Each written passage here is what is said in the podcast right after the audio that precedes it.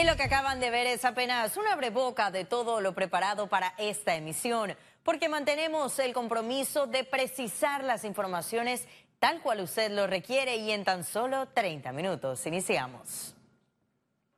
El recurso de nulidad y la casación son las dos rutas a seguir luego del veredicto a favor del expresidente Martinelli en el caso de los supuestos pinchazos telefónicos.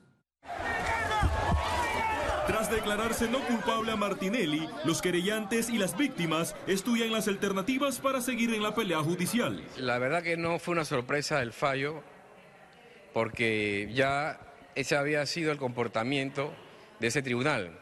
Empezando con el juicio, la primera decisión que tomó el tribunal fue desconocer al acusador autónomo. De llegar la anulación, esta pasaría por el Tribunal de Apelaciones, donde se estima que pueda fallar en menos de dos meses. Lo que plantea eso es que todo lo actuado vuelva a empezar de cero. Es decir, nos traslademos al inicio del juicio oral y se sigan todas las partes del juicio oral, es decir, alegatos de inicio, la presentación de las pruebas, todos los testigos, todos los peritos. Con solo ver los contrainterrogatorios, se dieron cuenta que desbaratamos. Nos dimos el lujo de rechazar, de desistir de nuestras pruebas porque ya no las necesitamos. Nosotros ganamos este caso gracias a la incapacidad de Kenia Porcel. El Tribunal del Juicio Oral el próximo 26 de agosto dará lectura al fallo. De presentarse la casación, el recurso iría a la sala penal de la Corte, donde los magistrados Harry Díaz, Ayú Prado y Jerónimo Mejía se declararían impedidos. Félix Antonio Chávez, Econius. Y Luis Eduardo Camacho, vocero del expresidente Ricardo Martinelli, anunció que demandará a la procuradora Kenia Porcel tras supuestas irregularidades de abuso de autoridad. Yo pienso poner varias eh, denuncias eh, para que eh, sean procesados los jerarcas del Ministerio Público, que son los que le permitieron a Juan Carlos Varela hacer la cochinada que hicieron. Si ellos hubieran actuado como la, dignidad de su cargo, plantándose ante las presiones del presidente Varela, nada de esto hubiera ocurrido, pero ellos fueron cómplices de Varela, ellos fueron la mano ejecutora de Varela y ellos tienen que ser castigados por lo que hicieron, porque los que le han hecho un daño a la justicia son precisamente ese tipo de funcionarios. Y continuamos con más información. La Asamblea Nacional podría escoger al próximo Contralor General de la República este martes. Los diputados de la Comisión de Credenciales aprobaron de manera unánime la resolución que envía al Pleno Legislativo las hojas de vida de los 24 aspirantes a Contralor y 29 a Subcontralor. Roberto Abrego, quien presidió el análisis, señaló que todos los participantes cumplieron con los requisitos exigidos. Además, no adelantó criterio de la elección donde el PRD con mayoría en el Parlamento tiene como favorito al ex magistrado del Tribunal Electoral, Gerardo Solís. De esos 24 calificaron para Contador General de la República y 29 para Subcontador General de la República. Ahora lo que corresponde a esta comisión es remitir este informe que se acaba de aprobar al Pleno de la Asamblea de Diputados, donde de esa lista de postulados aceptados por cumplir con los requisitos, se va entonces el diputado que considere pertinente postular a uno o varios, lo va a hacer desde el Pleno de la Asamblea. Y los procesos de regularización extraordinaria serán cancelados, así lo informó el Servicio Nacional de Migración. La entidad comunicó que mantienen un equipo trabajando para la preparación de la derogación de los decretos que involucran al proceso de regularización extraordinaria. Aclararon que se respetará el estatus migratorio de los extranjeros que hayan obtenido su residencia temporal mediante dicha opción y las solicitudes en trámite que entraron al sistema por esta vía serán analizadas. Los ciudadanos extranjeros que deseen mantenerse en el país deben aplicar alguna categoría migratoria de las existentes, asesorados por un abogado. Y en conmemoración de los 500 años de la ciudad de Panamá le traemos nuestro segundo informe especial, 1673, traslado de la ciudad. Sierra Morris plasma un breve recorrido con todos los detalles de la historia sobre la mudanza y fortificación de Panamá la Vieja. Adelante. Informe especial. Es presentado gracias a Bacredomatic.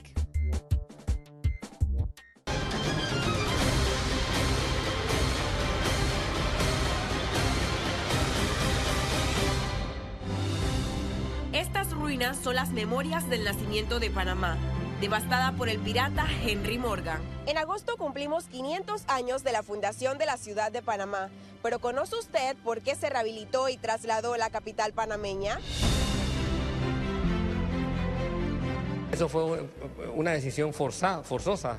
Eh, la ciudad fue destruida, eh, la piratería que llegó a Panamá pues la, arruinó toda y no hubo de otra que trasladarla y el gobierno colonial consideraba seguro. Cuando finalmente ellos logran eh, el ataque, mm, un poco en son de defensa, Juan Pérez de Guzmán, que era el gobernador de Panamá, en su juicio de residencia, él admite que él incendió la ciudad porque era preferible que cayera incendiada a que cayera en manos de los piratas. Tras la destrucción y la vulnerabilidad a los saqueos piratas, la ciudad fue reubicada. El traslado se hizo porque en el nuevo sitio de Ancón, al pie de la colina de Ancón, era más fácil fortificarlo, estaba más protegida por tres lados por el mar y solamente había que hacer una, una muralla donde estaba la puerta de tierra que la separaba del exterior. Para realizar ese traslado se trasladaban tres cosas específicas. El asiento del poder eclesiástico, el asiento del poder real y el asiento del poder municipal. Pero ¿por qué no rehabilitaron las edificaciones en su ubicación inicial? En realidad no se podía fortificar porque había una situación este, específica en cuanto a piratas y corsarios que ya habían visto la posición estratégica del istmo. La principal función de la antigua ciudad era la de ser un puerto de enlace de rutas comerciales de las riquezas de América Latina otra razón para protegerla.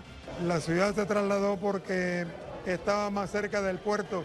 El puerto en ese entonces era el puerto de Naos. Entonces era necesario ponerla donde estuviera más cerca de buen agua y del puerto. Finalmente la ciudad fue trasladada el 21 de enero de 1673.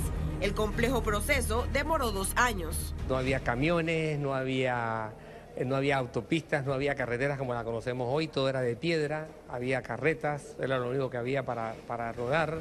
En esta vista aérea se ve Panamá Viejo, núcleo urbano que dio origen a la nueva ciudad.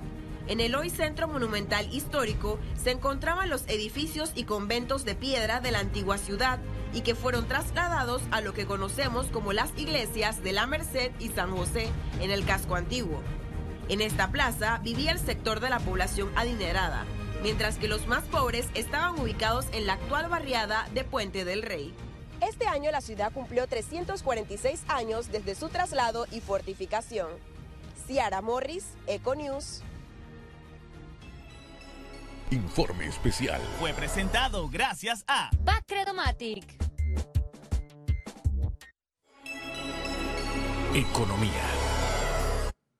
Y Panamá podría captar hasta 430 millones de dólares al año si los turistas se quedan más tiempo. Según el sector hotelero, con la nueva campaña de aprovechamiento del turismo para generar mayores ingresos para el país, hay que trabajar en lograr que los visitantes se queden un día más en Panamá. Cifras de la Asociación Panameña de Hoteles reflejan por cada día que se queda un turista en Panamá son 230 dólares en ingresos. Además detallan que anualmente Panamá recibe 1.8 millones de turistas, pero deben trabajar en aumentar este número. La ocupación hotelera eh, ronda los 40%. En algunos hoteles muy reconocidos de Panamá han tenido ocupaciones significativamente más bajas. Es muy preocupante no solamente por los números, sino por las tendencias los informes que tenemos son de una caída de dos dígitos con respecto al año pasado y el año pasado fue muy malo. El, rendimiento de la productividad de los, de los hoteles no se, rinde, no se ve solamente impactada por la ocupación, sino por las tarifas netas. Y consumidores denuncian que continúa la especulación pese a cambios en el control de precios. A un mes que el gobierno eliminó de forma parcial ocho productos del control de precios, los consumidores aseguran que la distorsión en el mercado no ha cesado. Y el efecto ha sido el mismo que el anterior. El control de precio dictaminado en la forma que se hizo solo tiene un margen de, en nuestra opinión, de referencia o, aplicabilidad efectiva a las personas que están por debajo de la línea de la pobreza o pobreza extrema. Se debió haber presupuestado el nivel de control y una limitante, si se quiere, aunque sea ficticia, por persona. Por su parte, las autoridades indicaron que la medida sí está funcionando y no han cambiado los precios. Bien, fíjate que no, no han subido los precios. De hecho, hay algunos precios que han bajado, algunos productos que han bajado de precio que no estaban dentro de los 22 productos originales. Bueno, específicamente de los 8 productos que salieron de control de precios, hemos visto de que no ha habido una tendencia a la alza, es decir, de que el precio de regulación que mantenían anteriormente, antes de ser sacados, se ha mantenido. E incluso hemos encontrado de que algunos de estos productos están por debajo eh, del precio regulado.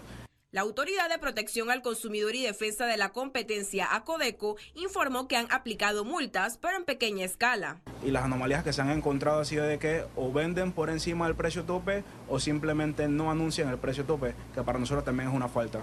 A nivel nacional, de julio, desde que se renovó el decreto a la fecha, hay aproximadamente 184 eh, multas que se han impuesto por el incumplimiento, que ascienden a casi 18 mil dólares.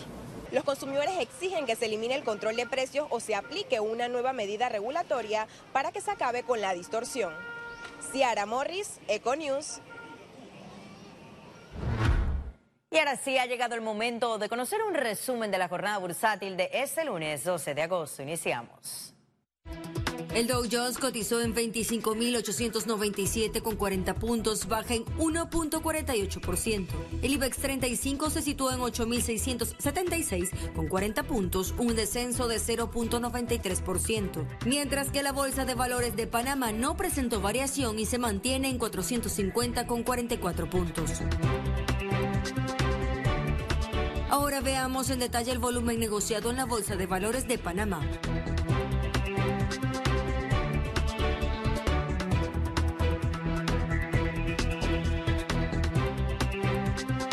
Total negociado 23 millones 197 mil 139 con 74 centavos.